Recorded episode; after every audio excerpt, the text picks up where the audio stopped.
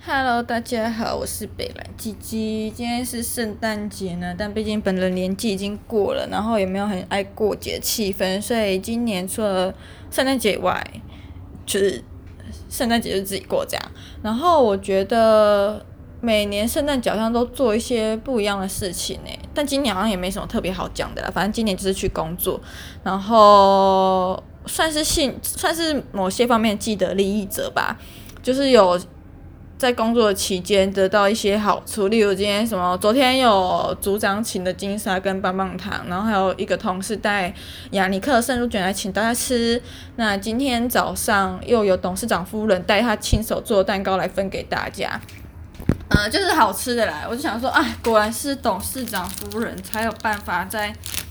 才才有这么嗯、呃，才有这种过节的 sense，就是在这种应景的节气，然后亲手做蛋糕，然后也果然是因为董事长夫人，所以才有时间、有钱、有闲做这些事情啊。不过虽然讲归讲，但还是蛮感谢人家的啦。对，就是一开始想说，呃，董事长夫人做蛋糕请大家吃的时候，我就第一个想法是。好吃吗？可以吃吗？哎，这样讲好像有点靠北，但吃了之后是觉得还不错啦，就是用料还算不错这样。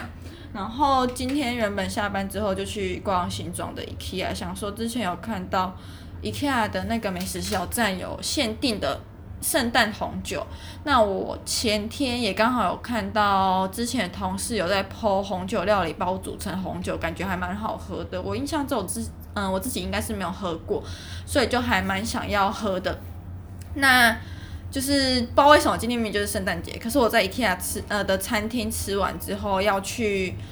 美食小铺的时候，发现竟然没有，就它整个架子就连那个卖完关灯的那个招牌都没有哎、我就想说呃，所以是卖到平安夜的意思吗？还是圣诞红酒就是要在平安夜喝？就是它的时间就是到圣诞夜这样，好不管，反正今年就是没有喝到圣诞红酒，但我有点想要买它的另外一个饮料，叫做什么综合水果气泡饮嘛。我听到店员跟一个阿伯解释说，他那个综合水果气泡饮就是包装跟圣诞红酒一样，可是它是没有酒精的，但只是但不过它的好处就是它的味道做的跟圣诞红酒很像，所以如果你是不喝酒的人，其实你也可以买那个气泡酒，所以喝起来味道就会很像红酒。那我觉得今今天整个人下班之后是过得还算惬意，还蛮快乐的啦。就是该吃的都吃了，然后该玩的也少不了。那总之，因为就是今天工作有点累，就站有点久，所以就嗯、对于想要去的地方就不会有太多欲望。连以前会逛一下会逛蛮久，这次就是。吃饱饭就是蛮速战速决的吧，然后再搭公车回西门去看书。然后我最近在看了一本书，应该说最近看完蛮多本书的。然后我还蛮喜欢陈思宏的《鬼地方》，就是我觉得他。把一些自己原生家庭投射到小说里面之后，你就会觉得越看越逼真。虽然不知道他的原生家庭到底是一个怎么样的真实情况，但是在看小说的时候，都会觉得里面讲事情好像很多都是真的。虽然有一些呃魔幻，有一点呃是真是假的感觉，但是你大致上看来，你会觉得他在描写台湾早期的那一种呃女性男性对女性的束缚，还有一些女性的呃之间的情感纠葛。还有反应，就会觉得很像真的，就是发生在每个台湾早期家庭里面会发生的事情这样。然后另外一本书就是儿童文学作家张友渔的书，那那一本叫做《坏学姐》，我之前有看过他张友渔的一本书，叫做《再见吧橄榄树》。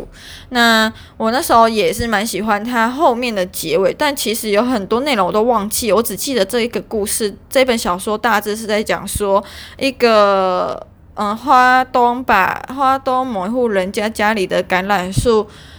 就是从从以前就看着这一这几代的孩子长大，然后那个些小孩子有什么故事啊，捉迷藏啊，还有各种都是在橄榄树周围发生的。那例如他们跟橄榄树当朋友，就爬树啊、搭树什么的，还有就是吃橄榄树，就等于。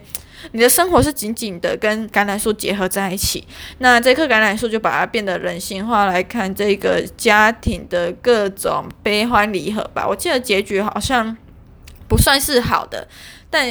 是有点小难过，但还是让你觉得很可爱、很温馨的一本小说。再来就是最近在看的洪爱珠的老派少女购物路线，像我刚刚去诚品看的也是这一本书。嗯，因为我本人就是还蛮喜欢吃台湾古早味那种传统糕饼，呃，特别是甜类的，像是什么绿豆糕啊，然后芝麻糕什么的。对，那之前就是因为看了洪爱珠的老派少女购物路线，所以才知道原来大稻埕那边有一间叫龙苑堂龙月堂的百年饼铺，也算百年吗？就蛮多年了，几乎算是跟着民国一起成立。它是一九三三年，呃，一九三三年开的，然后一直经营到现在。另外一间叫十字轩，我不知道它到底跟基督教有没有关系，但是它的地点位置离教堂蛮近的。然后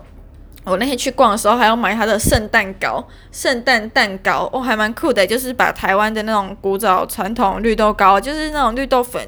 掺和一点麦芽，变得有一点比绿豆糕饼还要有嚼劲一点的糕，那保存期限也可以更久，这样吃起来还不错吃，而且还没有很贵，一个才二十块而已。那我觉得这两间店比起来的话，相比之下，我比较喜欢龙月堂，因为我很喜欢它的。芝麻糕，那我买，嗯、礼拜四去芝，呃，去基隆买了连珍的芝麻糕，到现在其实还没吃，但等等就会来吃。但过几天有机会的话，再来分享吃连珍芝麻糕的心得。但大体上连珍出的东西品相我都还蛮喜欢吃的，而且我后来发现，就是一样的东西，呃，在连珍跟龙月堂相比之下，连珍虽然量比较多，但价格好像看是提高，但其实换算下来是比龙月堂还要划算很多的，对。好了，讲完了最近的一些还蛮开心的事情，就在抱怨我刚刚发生的事情了。总之，本人洗完澡的时候都会顺手将脏衣服丢到洗衣机，就赶快洗完澡，就在吹头发、擦化妆品的同时，就在洗衣服，然后化妆品擦一个擦到一个段落，头发也吹干了，刚好去收衣服这样。好，总之刚刚我洗好澡，在擦完头发准备出来的时候呢，我就发现越隔壁的那个几百越南妹回来了，然后我就想说，那个贱人该不会就是一进门就赶快把她的脏衣服丢到洗衣机吧？啊，果然就是脑子脑回路不。嗯、没有什么迂回曲折的人，就是思维比较简单。那我就想说，第三世界国家的人就是总是很爱占位置，也没有什么品味跟素养。好了，那总之我刚刚洗完澡出来浴室之后，出了浴室之后呢，就顺手要将脏衣服丢到洗衣机，结果发现越南妹已经真的就如我所料，抢先把她的脏衣服丢到洗衣机了。但重点是她丢到洗衣机之后，她又不马上去洗衣服，然后就是偏偏要等到她洗完澡。把他洗完澡脏衣服丢到洗衣机里面才可以洗。那我想说，干，那老娘都先洗好澡了，为什么不让我先洗衣服？而且我每次都只设定四十六分钟的，然后他都要设定那种一个多小时。我想说，不就几件破速 T 吗？到底是为什么？又不是毛衣什么的，到底为什么需要洗到一个多小时？那洗了，依照你的卫生习惯，也不会变得比较干净啊。好，那总之就是，我现在呢，就是要做平常的 day routine 一样，是擦保养品跟吹头发，但是衣服就要等到它。贵，这位 VIP 洗完澡，然后洗完一个多小时的衣服之后呢，我才可以继续洗我的衣服。然后就想说，干烦死了，明天还要做事情，然后有一件裤子是明天一定要穿的。那我就很庆幸，就是还好今天上班制服没有带回来，不然明天也不，明天要干，依照这时间点应该也很难。对，诶，我昨天几点回来啊？反正我昨天大概也是九点多回来啦，八九点回来。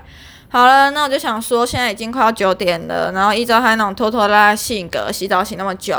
那现在八点四十二，然后他等下洗完的话，应该快九点半，九点半洗一个小时的衣服，洗到十点半。好，那我就可能要十快十一点的时候才可以洗到衣服，洗到十二点。我想说，啊，为了等这个贱人。然后老娘有很多事情，算了，也不能说因为你而耽误了，对不对？每个人都是有自律的人，要自己妥善安排自己的时间。那我想说，算了，懒得跟你这贱人计较。哎，我忽然觉得这样会不会一直在歧视越南呢？但我真的觉得越南人很多种，但我遇到偏偏就是最击败这一种。哎，而且我发现就就是，呃，之前礼拜三跟前同事吃饭的时候，我就说。哎、我这样一直在讲那隔壁的越南人怎么样怎么样，那这样子会不会觉得开第三世界国家的梗很地狱？然后其中一个因为就是做比较震惊的新闻，他就说，他就尴尬的说，呃，第三世界国家好像有点点点点，他没有讲出后面的话，但我大概知道，他就觉得这样讲人家好像不太妥当。然后他就是讲到他前几天采访的人，然后他就说是东南亚人，我就说该不会就是越南吧？就说对，就是越南哦。我现在讲到越南，我整个 kimoji 就很差。我真的觉得越来越讨厌越南，就是因为我隔壁的那个越南妹真的是很不怎么样，就真的是你就是出了你们国家了，然后还不会为你们这个国家里面着想。我跟你讲啦，通常就是。讲消息、讲事情这种，呃，新闻这种东西，通常都是以一传百。就假如你今天这个人代表你这个国家出国之后呢，然后你就是行为品德素养，然后就是超级缺德又没公德心的话，人家就说，哦，这越南人脏不，卫生习惯真的很差，然后。就是环境很弄得很肮脏，这样好。那你今天跟别人讲这件事情之后，别人就一来传传传，然后传到大家都觉得哦，东南亚就是一个这样子的国家。那我真的觉得就是，对，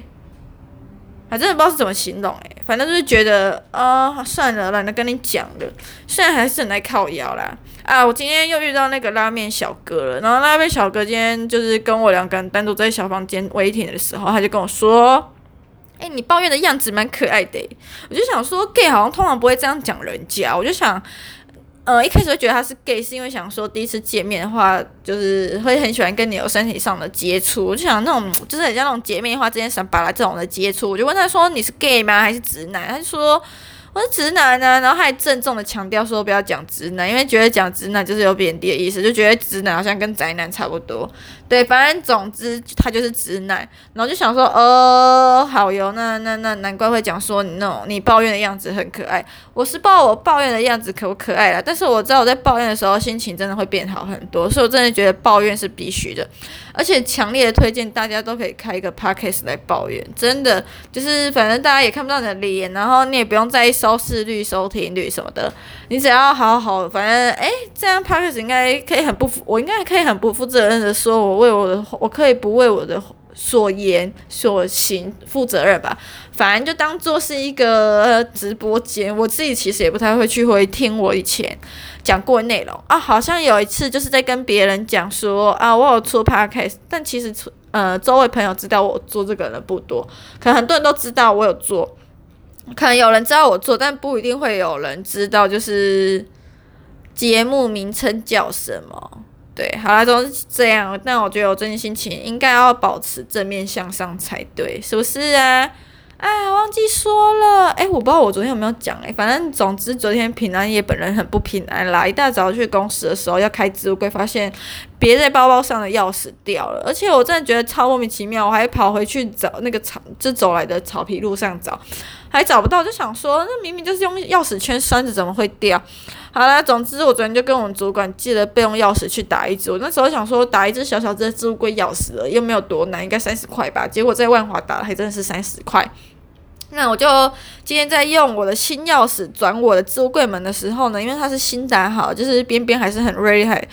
我那时候就体悟到一个人生的道理，就是很多事情都是这样，要经过磨合的。就是那个那把钥匙可能就象征新鲜人，like me。然后那个锁洞可能就是这个社会。我就是在这里面不停的转，不停的转，不停的磨，然后人生才会变得更圆融。然后我今天讲完这句话的时候，旁边一个比较老大姐跟我说：“你是在暗指你吗？”我说：“哦，没有啦。”但是他好像蛮认同我说的话。我想说啊，嗯，对。